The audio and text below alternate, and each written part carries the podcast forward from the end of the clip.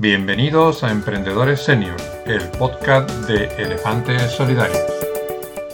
Buenos días, buenas tardes, buenas noches. Aquí estamos en Emprendedores Senior, eh, este canal de podcast o si nos ves en YouTube.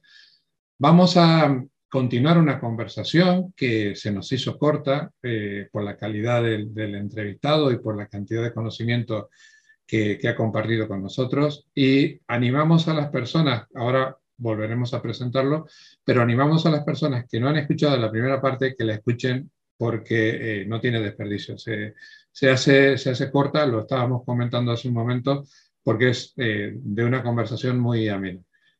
Buenas tardes, Jordi. Muy buenas tardes. Oye, muchas gracias por volver a invitarme. Significa, internamente significa mucho. Significa que, si te has quedado con ganas eh, de saber más, es que es, interesante lo que digo y bueno, y eso siempre, siempre agrada muchísimo. Nos hemos limitado el tiempo de, los episodios a tratar de cuadrarlo en media hora para que la gente también eh, pueda escuchar otras cosas, no, no acaparar eh, eh, en, en, una sola sesión solamente nuestro podcast. No, no como el mío, ¿no? No como mi podcast. Bueno, porque tú publicas con más, eh, con menos frecuencia, entonces uno lo, lo, coge, al tuyo lo coge con más ganas. Entonces nosotros lo que pretendemos es cuadrar media hora y si da para más, como es tu caso, se, se hacen dos episodios o tres, lo que haga falta. La gente que no ha escuchado el primer episodio, que es el episodio que se publicó la semana pasada, eh, no sabe quién eres. Así que cuéntale a, la gente que nos escucha o a la gente que nos ve quién es eh, Jordi Estremera. Bueno, lo primero que le diría es que se fuera a escuchar el, episodio, porque, porque ahí lo hablamos bastante extenso de eso y demás cosas. Pero bueno, así en, a bote pronto lo que te diría soy, bueno, me llamo Jordi Estremera, soy de Barcelona y soy un videógrafo, filmmaker o creador de contenidos. Eh, bueno, pues eso, especializado en vídeo. Eh, he hecho cosas de cine y demás, pero básicamente vídeos corporativos, documentales. Eh, y además también tengo un podcast que se llama El Corte Final, que, que nos conocemos a raíz de ahí. Es un, es un, es un podcast em, dedicado al mundo de, bueno, mi pasión, al mundo del, del vídeo, vídeo en general, tanto cacharritos como como novedades, como software, como programitas. Entonces, si, es tu mundo y te gusta, mm, te invito a que, a que paséis a escuchar el podcast. Eh, yo también lo, animo porque además lo hace, da mucha información, de, forma desinteresada, da muchísima información. Y luego a la gente que invita a su podcast, vale la pena escucharla. Eh, nos contabas en el primer episodio tu transición de comercial a filmmaker y creo que gran parte de tu éxito actual viene de tu experiencia anterior. Los, los seniors tenemos, aunque tú todavía te falta un poquito, pero llevamos puesta una mochila donde eh, tenemos muchas cosas a favor, los contactos, el saber hacer, el saber resolver crisis.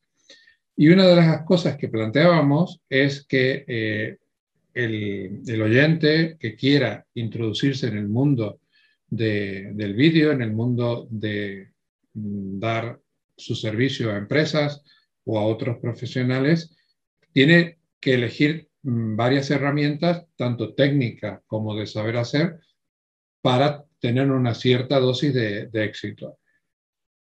Entonces la pregunta es, si yo me plantearía ser filmmaker, ¿por dónde debería buscar mis clientes, mis primeros clientes?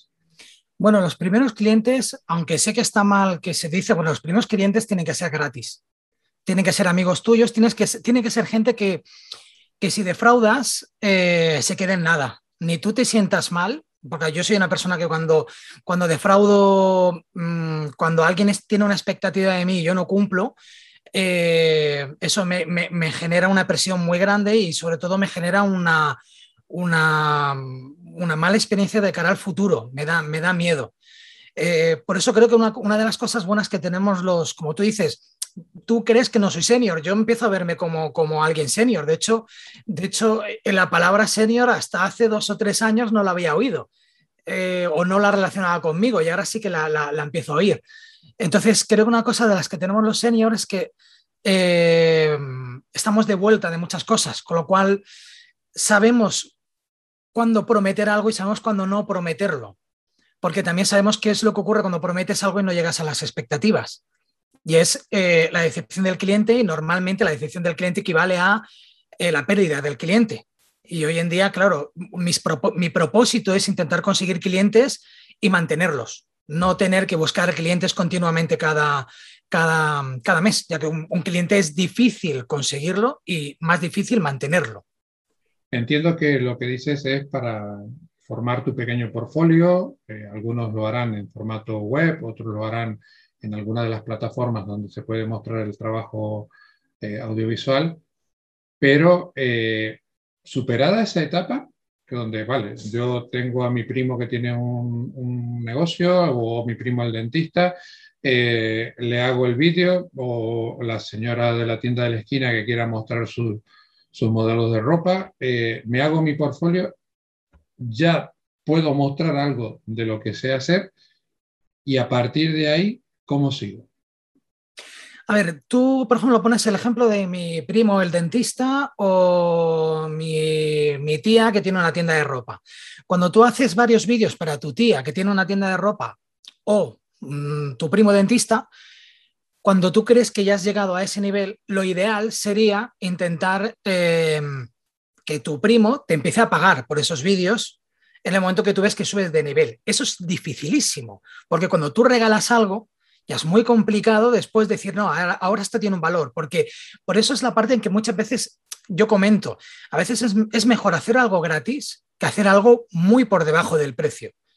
Porque en el momento que lo pones ese precio, un precio por muy bajo que sea, ya tiene un precio y ya es complicado subirlo. Entonces, mm, lo siguiente sería atacar a otros dentistas, intentar ofrecer ese mismo servicio que tú has hecho a tu primo nunca, te, pongo el ejemplo del primo y del dentista, pero que esto valdría para cualquier otra cosa, eh, nunca eh, diciendo que vienes de hacer este trabajo gratis. A partir de ahí coges tu portfolio, tus primeros vídeos los eliminas y te quedas con tres, cuatro trabajos importantes que hayas hecho, buenos, en los que incluso tú les hayas, hayas puesto más corazón y más tiempo dedicado eh, para que parezca que eso es lo normal, que ese es tu estándar de calidad.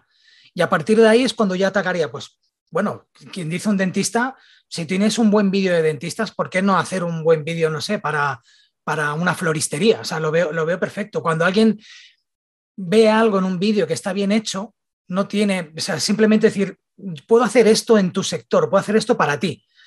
Y mm, si no tienes un primo que sea dentista, como es mi caso, que yo no tengo ningún primo dentista, yo creo que cualquier empresa a la que tú le ofrezcas hacer un vídeo gratis, cualquier empresa te va a decir que sí. Cualquiera.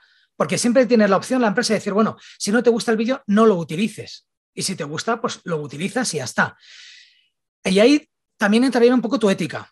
Y ahí te diría que si esa empresa ya está trabajando con otro videógrafo, no entres ahí, sino que vayas a una empresa de esas típicas de pues bueno, la típica empresa que no querría oír hablar de, hacer un vídeo, de tener que pagar y así no perjudicas a un, compañero.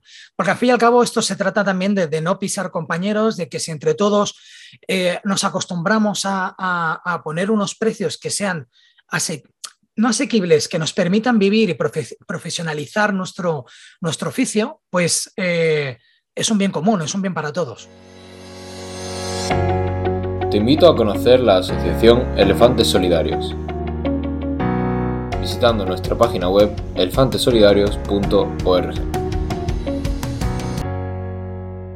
Estoy totalmente de acuerdo contigo, pero además agrego otra cosa. Eh, este año y medio, casi dos años ya que llevamos de pandemia, ha puesto sobre la mesa la necesidad de que todo tipo de empresas, desde el primo dentista hasta la multinacional, tiene que tener presencia en Internet y si tiene presencia en Internet con audiovisual, mucho mejor. Entonces, no hace falta ir pisando el trabajo de otra gente porque eh, si estudias un poquito el mercado, hay mercado para todos. Eh, no sé la cantidad de dentistas, eh, veterinarios, floristerías, pequeña tienda de barrio que hay en cualquier ciudad de España, pero seguramente tendrán que mejorar su presencia en Internet, tendrán que tener en las redes sociales una imagen mejor trabajada que la de un vídeo hecho por el, por cuñado. Y hay trabajo, hay trabajo mm, a unos precios accesibles. Y además te diría, te diría una cosa, mucha gente, muchos, muchos clientes no saben que necesitan vídeo y tú tienes que orientarles para decirles que sí, porque hay mucha gente que, por ejemplo, ocurre que mm, no saben, no, no saben en qué les podría ayudar un vídeo. De primero, un vídeo te hará ser diferente a la competencia y si algo tiene todo el mundo es competencia, mucha. Porque el floristero, estoy seguro que en la calle de al lado tiene otra floristería. Yo cuando trabajaba como comercial de, textil, eh, cuando yo descubría una tienda en una zona, porque yo vendía una marca, eh, una marca determinada de un, para un público determinado, donde no vale en cualquier tienda de ropa. Entonces, cuando yo encontraba una, una tienda de este estilo, lo primero que hacía era intentar sonsacarle quién era su competencia. Porque yo como comercial necesitaba un plan B en la zona por si ese cliente me fallaba, me dejaba de pagar y todo el mundo tiene una competencia. Si no, en la calle de al lado, en el pueblo de al lado. Entonces, eh, ¿cuál es la manera de destacar? Pues es, esto. claro, lo peor que puede hacer una tienda es destacar por precio, bajando el precio de la ropa porque pierden los dos. Entran en una guerra de precios y pierden los dos. Eh, destacar en imagen, eh, destacar en atender mejor al público eh, entonces, en este caso, los videógrafos entramos ahí em, para que ellos puedan destacar del resto de la competencia y no, ya te digo, y no, realmente no lo saben. Hay veces que a un cliente, cuando le haces un vídeo, él te paga para hacer un vídeo corporativo, eh, tú le puedes proponer, además, regalarle dos o tres cápsulas de 15 segundos, por ejemplo, para hacer stories. Porque él no piensa en hacer stories. Pero cuando tú le regalas las tres cápsulas, las stories funcionan muy bien y tienen, tienen, eh, tienen mucho engagement. Entonces, y es una manera también, pues como, hablando mal, como, como un drogadicto que te invita a la, primera, te, te, invito gratis, ¿no? Pues entonces yo te doy tres stories gratis, te las doy, ves cómo funcionan y al tiempo volveré y te diré, oye, hacemos un plan y pactamos 12 stories al mes o pactamos X vídeos al año y vamos creando un plan que sea más continuo, porque por eso es lo que te decía, no intentar conseguir de un cliente un solo trabajo, sino que si ese cliente está contento contigo, que se quede contigo e ir creciendo juntos. Es, la mejor manera, ir creciendo con el cliente. Ahí se nos plantea otro problema, que tenemos eh, todo lo que hemos empezado eh, en una actividad nueva. ¿Le tengo que decir que sí a todos los clientes o tengo que ser selectivo desde el principio? A ver, yo diría que es, difícil ser selectivo, pero yo diría que habría que ser mínimo, un poco selectivo. O sea, habría mm, lo mismo que, lo mismo que tienes que pensar en tu precio ideal por hora, tienes que pensar cuál es tu precio mínimo por hora. Yo no sé si lo comenté en el primer podcast o te lo comenté a ti. Yo, yo vengo también del mundo de la música, he sido músico profesional muchos años y como músico teníamos que tener eh, un caché mínimo y un caché máximo. Bueno, el máximo pues, es el cielo, pero cuando un festival te llama para decirte eh, cuánto cobras por venir a mi festival, tú le, le, das el máximo. Pero sabes que puedes empezar a regatear y sabes hasta qué punto, en qué punto empiezas a perder dinero. Y eso no quita que a veces te llamen para un evento, un evento para una ONG, para recordar fondos para, para, una, para una causa que, te interese, y en ese momento decidas ir gratis. Eso, eso, no quita una cosa de la otra. Decir que hay veces podemos incluso llegar a hacer vídeos eh, gratuitos si nos interesa por algún tipo de motivo, aun cuando luego estemos cobrando. Sí que es importante saber cuál es el mínimo porque si no, nos daremos cuenta de que nos quemaremos de hacer vídeos, que estaremos todo el día haciendo vídeos, que, que cuando queramos subir los precios no vamos a poder, porque tenemos al cliente acostumbrado, les hemos hecho creer que si nuestro vídeo vale 100 euros, ahora no va a entender por qué, por darle lo mismo, le, tienes, le quieres cobrar 200. Y es que realmente la realidad es que mm, no te va a llegar para llegar a final de mes. Y el cliente te va a decir, no me cuentes historias si no llegas a final de mes, no, me cuentes historias, no, no me lo tienes por qué subir a mí. Con lo cual, creo que es muy importante educar al cliente desde el principio o ir reemplazando clientes. A la, vez que ya tienes un cliente mal acostumbrado, como es lo que hablábamos al principio, que has tenido que cobrar muy poco por algunos clientes, llegar un momento en el que, en el que decir, bueno, pues mira, ya si, si no estás a la altura de los, del trabajo que yo hago y del, del precio que yo tengo ahora, es el momento de buscarme otro cliente e ir reemplazando poco a poco. Y ahora es que me lo, me lo dejas hablando, mal y pronto me lo dejas a huevo.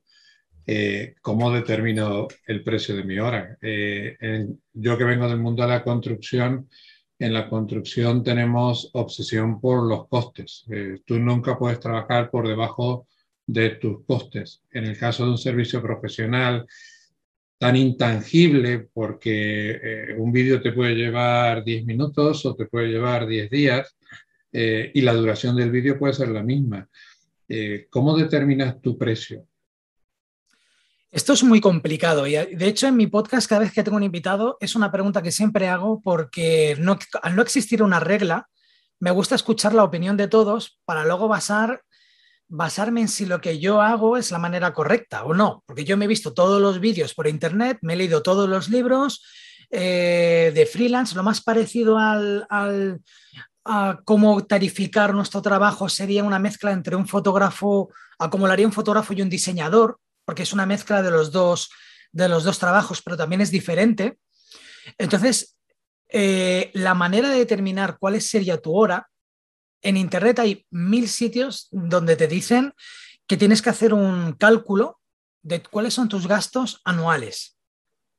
Y de ese desglose te tendría que salir tu hora. Eso, eso no es muy complicado. A la mínima que busques eh, filmmaker o fotógrafo o, diseñador, em, cómo tarificar la hora, te vendrá todo a lo mismo, a que hagas un desglose y de ese desglose, o sea, de, la suma de todo ese desglose de gastos anuales, saldrá tu, precio hora. Pero esto, aquí hay un problema, y es que no me parece justo. ¿Por qué va a determinar que mi precio hora esté influenciado de si, por ejemplo, tengo una cuenta de Netflix y, y tengo más gastos, o tengo un IBI alto o tengo un IBI bajo o mañana me cambio de piso y o, ahora estoy viviendo solo y luego mm, vivo en pareja y, si entra otra pareja a vivir conmigo tengo que bajar el precio porque tengo menos. Entonces, yo creo que lo más simple, sobre todo para un senior, es yo sé lo que necesito para vivir. Entonces, yo sé cuál es lo mínimo que yo necesito para sobrevivir, que no es la meta, sobrevivir no es, no es la meta, la meta es vivir bien. Ya no, no, si vives holgadamente, genial, pero la meta es vivir bien, que, te, que puedas pagar todo, todas tus cosas, todos tus impuestos y que te puedas, que puedas tener para tus pequeños caprichos, para tus vacaciones y demás. Una vez determinas cuál es tu precio mínimo, ya sabes más o menos cuál sería tu precio máximo, que puede ser un trabajo anterior que has tenido. Y a partir de ahí desglosas, sabes lo que necesitas facturar al año y ahí estás. En lo que tú necesitas facturar al año, no obsesionarte con decir este mes tengo que hacer tanto, sino lo importante es llegar al final del año y decir cuál es tu cómputo. Pues mira, me he quedado 10.000 euros por debajo de cuál era mi, objetivo. Pues el año que viene, mi objetivo es intentar conseguir estos 10.000 euros más. ¿Cómo? Pues subiendo precios o consiguiendo más clientes o más clientes recurrentes. Y entonces esto es algo que los, los comerciales nos han inculcado muy bien, porque nosotros funcionamos mucho por objetivos y no solo objetivos de cada tres meses, sino objetivos anuales. Incluso yo estaba en, la empresa en la que yo estaba, había objetivos a 10 años. Entonces, para objetivos a 10 años se marcaban objetivos anuales. No nos vamos a poner a 10 años, pero sí decir, si mi objetivo es vivir bien y es cobrar X dinero al año, pues ya veo si este año, el año que viene, si tengo que apretar más o tengo que apretar menos. Entonces yo creo un poco está por ahí en hacerte un desglose de lo que tú considerarías cuál es tu precio ideal. Luego también es verdad que tienes que ser realista. Si tú eres un manta haciendo vídeo, claro, pues que tú no seas muy bueno haciendo vídeo, pues no puedes pedir una, gran cantidad, pero eso también tienes que ir viéndolo tú. Tienes que ir mejorando porque para meterte esto, en esto tienes que tener mucha pasión, dedicarle muchas horas, eh, formarte mucho y hacer un buen trabajo. Entonces, a partir de ahí, ya verás, los clientes van llegando, cuesta mucho, van llegando, pero es como un... Es como el volcar algo, ¿cómo decir? Como una balanza, ¿no? Llega un momento en que al principio cuesta que se mueva, pero una vez que se empieza a mover, ves que ya tiene una inercia, coge una inercia y, y van llegando. Si eres bueno trabajando, el buen cliente no se va y irán llegando clientes nuevos. Y un pequeño consejo que muchas veces la gente que ha trabajado durante mucho tiempo en organizaciones eh, no lo tiene en cuenta. Eh, tenemos un socio siempre que se llama Hacienda y se lleva parte de nuestro trabajo. Y es un más eh, socio, es un socio que, te, que ayuda poco y, cobra cada mes. Claro, pero al hacer, al hacer los números hay que tener en cuenta la parte de IRPF y el IVA que hay que pagar además de la cuota de autónomo, si es que estás dado de alta autónomo. La gente que viene de estructuras corporativas que han estado acostumbrados a cobrar un sueldo, mm, les cuesta por ahí un poquito ese tema y muchos emprendimientos fallan por la parte de gestión, no por la calidad del trabajo. Que puedes tener muy buenos clientes, tener mucho trabajo y trabajar a pérdida porque te has olvidado de, de que tu socio se lleva parte del negocio. Claro, esa parte, de, esa parte de objetivos que tú te tienes que marcar, también tienes que pensar en los impuestos. Entonces, los, los, primeros trabajos, a mí me fue muy bien tener otro trabajo e ir facturando los trabajos de vídeo en paralelo. Eh, los facturaba por cooperativas que era la única manera que podía tener de compaginar estar trabajando en una empresa y hacer las cosas de manera legal presentando facturas. El problema es que entonces Hacienda ahí sí que te pega un puro del copón, porque si ya decimos que ser autónomo es como una multa, realmente lo que es una multa es tener dos trabajos. Eh, yo utilizaba mi segundo trabajo como baremo en el que yo ya también iba viendo cuánto podía facturar al final del año no dedicándole todo el tiempo que quisiera. Entonces ahí sirve para poder decir, eh, para saber cuándo dar el paso y cuando das el paso, pues decir más o menos tener una idea de que ese año vas a tener un mínimo de facturación, que no te van a quitar la casa, que no vas a dejar ninguna letra por, por, por deber. Y mm, eso es importante y que también es importante saber que si los primeros meses a lo mejor no te da para el autónomo, eh, puedes utilizar, em, puedes trabajar para cooperativas puedes utilizar eh, eso, pues cooperativas que facturan por ti, que es legal, entre comillas, es legal, creo que se basan en un, en un vacío legal que hay, pero es una manera de poder facturar y Hacienda le pagas lo que, lo que le tienes que pagar. Entonces, todo, en teoría todo el mundo tendría que estar contento. Lo, lo, malo es que Hacienda quiera sacar más, porque para eso necesitas ser autónomo, pero para ser autónomo necesitas un nivel de facturación mensual recurrente también alto, si quieres comer, claro. Y otro detalle también que se nos plantea a la hora de presentar un presupuesto, eh, ¿qué lo hago? ¿Por horas o por proyecto? Para no, para no pillarme las manos. A ver, por horas es complicado, porque en, trabajos creativos las horas es, es complicado porque hay veces que si el cliente no está contento, tú tienes que empezar a hacer modificaciones, eh, yo suelo plantearme a la hora de, de, hacer un presupuesto, si necesitas saber lo que cobras por hora, porque necesitas saber cuál es tu valor por día. Mi valor por día no solo se basa en la experiencia y en el equipo que tengo, eh, se basa también en eso, pues en las horas que yo necesito facturar eh, mensualmente. A partir de ahí, viendo, mm, por ejemplo, hay un, hay, un, hay un sistema que utilizo que es decir, bueno, si el trabajo me va a llevar cuatro días, yo cobro estos cuatro días, pero además si la empresa es grande, tú puedes eh, añadir un plus, por ejemplo, por la gente a la que tú vayas a ayudar con tu trabajo. No es lo mismo hacer un vídeo para Coca-Cola, que tú sabes que si tú, haces un buen vídeo para Coca-Cola, ayudas a un montón de gente, pues tienen un montón de trabajadores que no una startup de dos personas. Que tú, pues ahí sabes que tienes que ser un poquito más económico, porque también lo que quieres es que te llamen y estar en, vamos, en, alineado con, lo que tu cliente está haciendo. Lo digo de esta manera porque a veces suena un poco como a, a bazar, ¿no? Como a bazar como, como a, a, badulaque, ¿no? De estos que empiezas a regatear. Si tú ves que el cliente tiene dinero, cobras más o cobras menos. Yo lo veo como el valor que tú aportas. Contra mejor aportes más aportes, más valor tendrán, más ayudarás a ese cliente, ese cliente más facturará a gran escala. Y entrando en la parte ya un poquito más formal, eh, que también nos cuesta, sobre todo nos cuesta porque todos tenemos un poquito el síndrome de, del impostor, ¿no? Eh, le haces firmar una orden de encargo, le haces firmar un contrato con todo detallado, porque luego vienen los problemas cuando no está todo claro, ¿no? ¿Sabes qué pasa? Que yo tengo, yo tengo unas cláusulas escritas a base de marrones que me han ido pasando en mi vida que asusta, que asusta, porque cuando me ocurre un marrón nuevo, voy y pongo una cláusula nueva. Y creo que ya voy por 14. ¿Vale? Entonces tú ves, tú ves esto, tú ves estas 14 cláusulas y parece que te vas a comprar un piso. Y entonces al cliente le asusta mucho. ¿Qué es lo que hago yo? Yo, yo pongo estas cláusulas en la segunda hoja del albarán. ¿vale? Y sobre todo le digo, bueno, échate un ojo a las, a las cláusulas, no tienen por qué ser todas así, no se tiene por qué llevar todas a rajatabla, pero algunas sí que son muy importantes. También he pensado en empezar a quitar algunas, porque algunas son cláusulas que pones, pero es tontería, porque por ley hay, algunas cosas que el cliente no te puede pedir.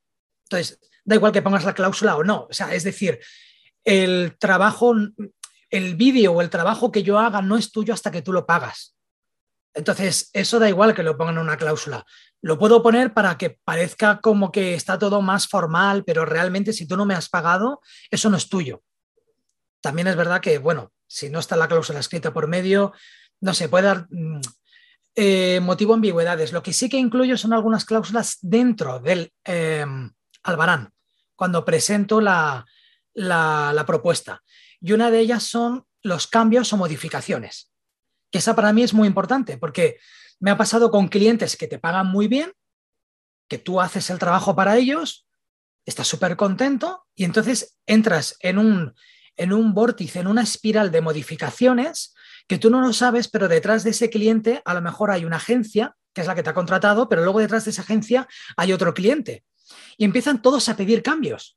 Entonces la agencia pide unos cambios que el cliente final no sabe. Tú haces esos cambios, cuando has hecho 40 cambios, se lo presentan al cliente final y el cliente final empiezan a pedir otros cambios y lo peor de todo de estos cambios es que tú como creativo, que ese es el problema, que si tú eres un albañil y has puesto una pared donde no toca y te dicen, no, no, la quiero la pared en el otro lado, vale, pues tú cambias la pared de lado, pero cuando es creativo, no sabes, llega un momento que estás perdido si, si esto es lo que quiere el cliente, si no, no es lo que quiere y acabas haciendo el trabajo a desgana y el, y el que pierde es, todos. O sea, pierde el vídeo, pierde el cliente y pierdes tú. Entonces, lo que yo pongo en la cláusula es, puedes tener todos los cambios que quieras siempre y cuando no superen la hora de trabajo. Y a partir de la hora de trabajo, tarifico cada hora. Si quieres pedir 50 cambios y me da tiempo en una hora hacerlo, cosa que dudo, mm, perfecto. Pero si me pides un cambio y ese cambio es más que una hora, te cobraré la hora extra. Y esto no nos tendría que dar miedo, porque si el cliente nos ha contratado, entendemos que al cliente le gusta el trabajo que hacemos. Cuando el cliente te dice, hombre, es que esto no me fío, porque si luego no te gusta, no me gusta lo que tú has hecho. Si te gusta mi trabajo, no, no te voy a entregar un churro, te voy a entregar algo alineado a lo que yo ya hago. O sea, mi, propio nivel de calidad, mi estándar de calidad, empieza en el momento que yo te entrego el primer borrador. Mi primer borrador es mi, mi versión, mi corte perfecto. O sea, ya he pasado horas para entregarte esto que para mí es el vídeo perfecto. A partir de aquí, vamos a afinar con lo que el cliente diga. Y luego eh, volvemos al, no, al cliente no tanto, ¿no? Que hay una agencia por medio y tal. Al cliente normalito, sin ser el primo dentista, pero un amigo del primo dentista. Eh, ¿Le haces un guion previo? Porque la gente por ahí, si traslado mi experiencia en la obra, eh, la gente cuando tú le muestras un plano tiene una imagen mental que muchas veces no es la realidad. Ahora con la infoarquitectura las casas se ven hechas antes de terminar.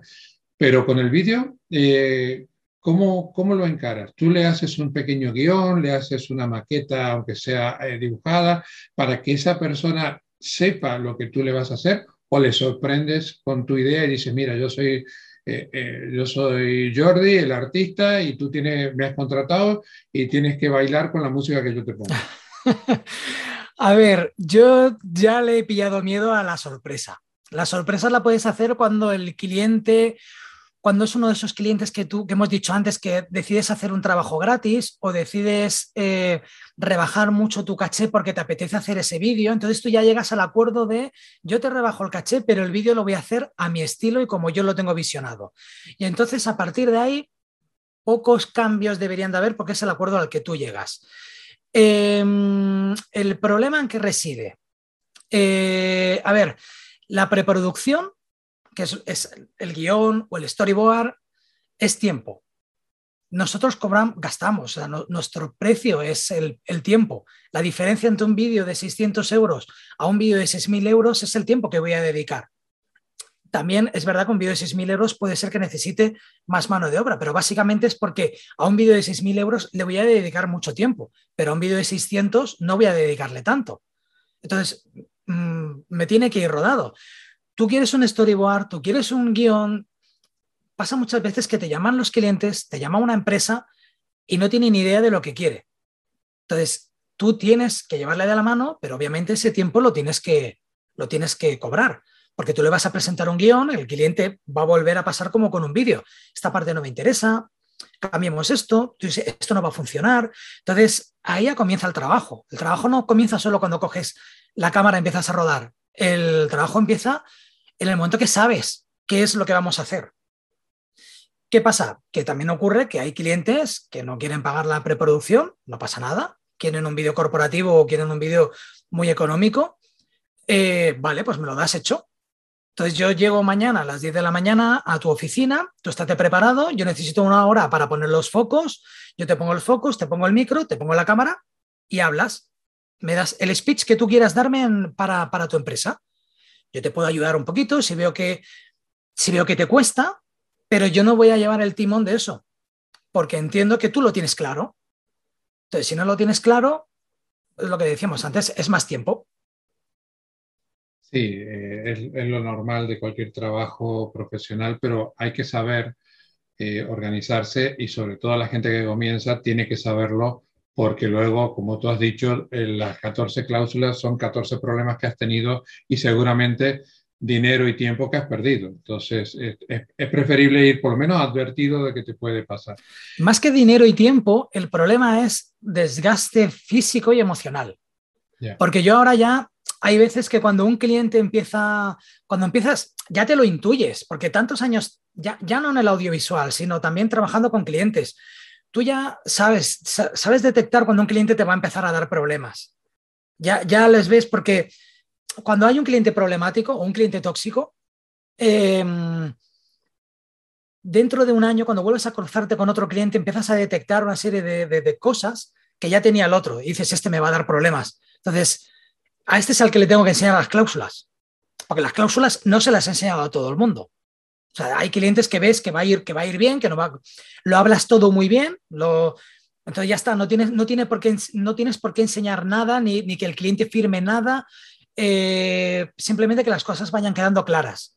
Y entonces, sobre todo es eso, es, es el desgaste emocional, porque hace que algo que tiene que ser tu pasión, tu, tu, tu, tu, sueño, vivir de esto, se convierte en una pesadilla que por las noches a mí me ha pasado de no dormir, de, cómo termino esto, Dios mío, ¿dónde me he metido? Eh, eh, ¿Por qué no hice esto? ¿Por qué no dije esto en su momento? Y es así como no quiero vivir. Y hay un, síntoma que ya uno que tiene canas eh, lo, conoce, que en el momento que tú le pides un anticipo a un cliente y te empieza a poner pegas del anticipo, cuidado, enciende las luces porque, porque la cosa no viene bien. Nos está volviendo a pasar, nos estamos quedando sin tiempo, así que vamos a tratar de cuadrar las dos o tres preguntas que me quedan eh, en un tiempo normal. Eh, hemos hecho nuestro portfolio, tenemos nuestra web. ¿Dónde nos vamos a conocer? Entre, te doy dos opciones, entre plataformas para freelancer y redes sociales. ¿Con cuál te quedas? O sea, me das A o B, pero no hay C. Bueno. la C la que a mí más me ha funcionado es el, boca oreja. Pero sobre todo, lo más importante es estar focus todo el día en tu proyecto. Entonces, cuando no estás haciendo boca oreja, cuando no estás reuniéndote con uno, hablando con uno, diciéndole a tu amigo lo que tú sabes hacer, mira los vídeos, oye, habla con tu empresa, eh, porque los primeros vídeos pagados han venido por amigos que trabajaban en empresas. he trabajado para las empresas de mis amigos ahí han venido los primeros vídeos cobrados. Luego, cualquier tiempo libre que tú tengas en casa es para meterte en LinkedIn, arreglarte en Instagram y te diré, por Instagram me ha llegado muy poco trabajo, muy poco, pero también está muy bien tenerlo más o menos bien porque es un escaparate más, es, es una ventanita más donde un cliente, aunque no te entre por ahí, investigará. Porque lo primero que haces cuando conoces a alguien es mirar en las redes, saber de dónde viene, qué ha hecho. Entonces, ten tus redes impolutas, muévete, busca gente. En el vídeo, en el audiovisual, sobre todo, linkéate, hazte amigos. Eh, cuando necesites ayuda, pide ayuda a un amigo filmmaker, no te va a quitar el trabajo. Ven, que venga contigo y si tu amigo es una persona buena y es ética, cuando él necesite trabajo te va a volver a llamar. Entonces, así funciona el mundo. Realmente Internet no, es, no difiere mucho de lo que es la vida real, son redes de personas. Entonces es ampliar tus redes y darles de alimentarlas cada día. Me parece muy, muy buena tu aportación porque el tema de redes sociales, bien utilizado y sobre todo basándote en LinkedIn, no conozco ninguna red más útil para, para ponerte en contacto con pares, con clientes o, o, con dónde investigar a una empresa a la cual tú le quieres proponer un, un porque a veces la presentación espontánea muchas veces funciona. Claro, es eso, no, no olvidemos que, creemos que, oh, en LinkedIn no me han llegado clientes, LinkedIn no funciona. No, lo que tú no sabes es que el cliente que te ha llegado por otro lado, a lo mejor te ha investigado por LinkedIn, con lo cual LinkedIn, en cierto modo, sí funciona, aunque no te llegue el cliente por ahí. Y bueno, ya con que te llegue un cliente, pues ya, ya está, ya, ya sabes que funciona, simplemente tienes que hacer lo posible para que esa probabilidad aumente. Y no tener miedo de preguntar, porque yo creo que se aprende muchísimo preguntando, oye, tú, ¿por dónde me has conseguido? ¿Por dónde, me has, dónde, dónde has visto mi trabajo? ¿Qué es lo que te ha parecido mejor? Porque eso, esa información que la gente es muy, muy generosa a la hora de darla, salvo que ya trabajes a un nivel top donde todo el mundo va un poquito con un poco más de, de recelo. Pero si es un cliente del llano, eh, te, te, lo va a decir. Decir, mira, te he visto porque me ha gustado un vídeo que has hecho para tal o para cual, o, te he encontrado en LinkedIn, en, Pinterest o en, Instagram y me ha llamado la atención tu Aunque normalmente el cliente cuando llama siempre se, autorreferencia. ¿eh? Hola, mira, te llamo porque vengo de parte de o porque he visto un vídeo que... Y si no lo dices, lo primero que pregunto es, ¿de, dónde, me, dónde me has visto? Exacto.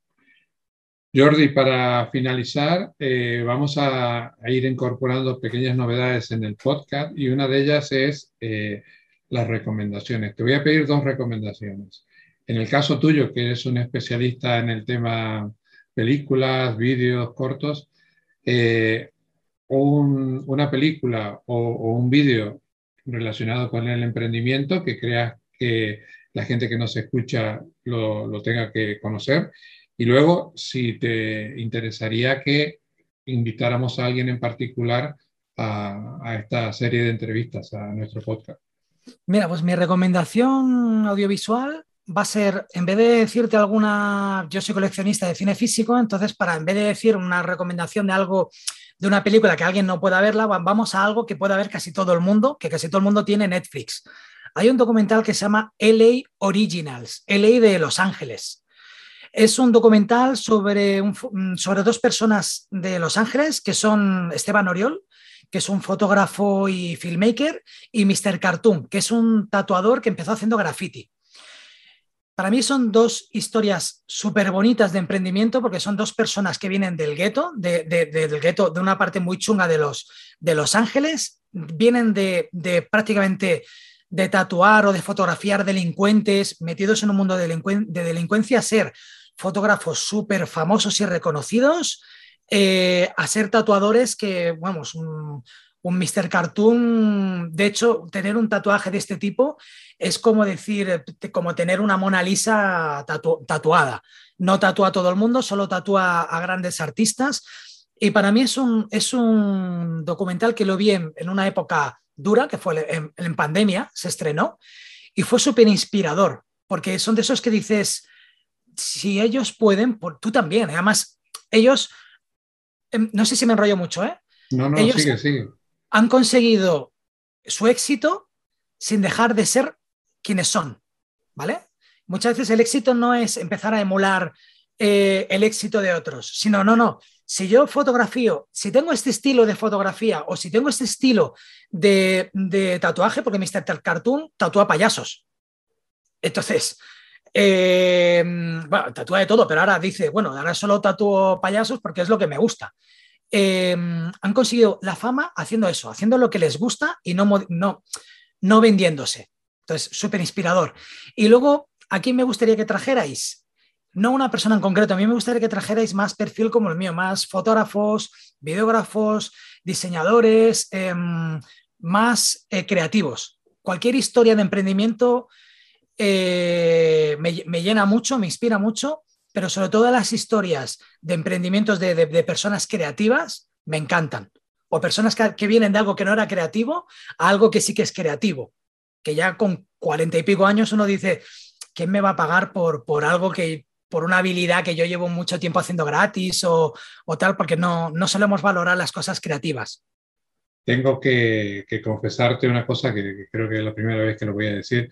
Yo siento una especial debilidad por ese colectivo, entonces tengo que controlarme mucho cuando hacemos el listado de posibles invitados para que no, sea, eh, no se transforme esto en emprendedores senior creativos, porque la tendencia me lleva a ese tipo de, de invitados. Pero bueno, tomo nota y si no lo has escuchado, te invito a que escuches el episodio donde entrevistamos a Esther Ortiz. Esther Ortiz es una mujer que ha sido toda su vida secretaria del País Vasco, me parece que es de Navarra, si no recuerdo mal, y Esther Ortiz eh, ofrece poesía para empresas.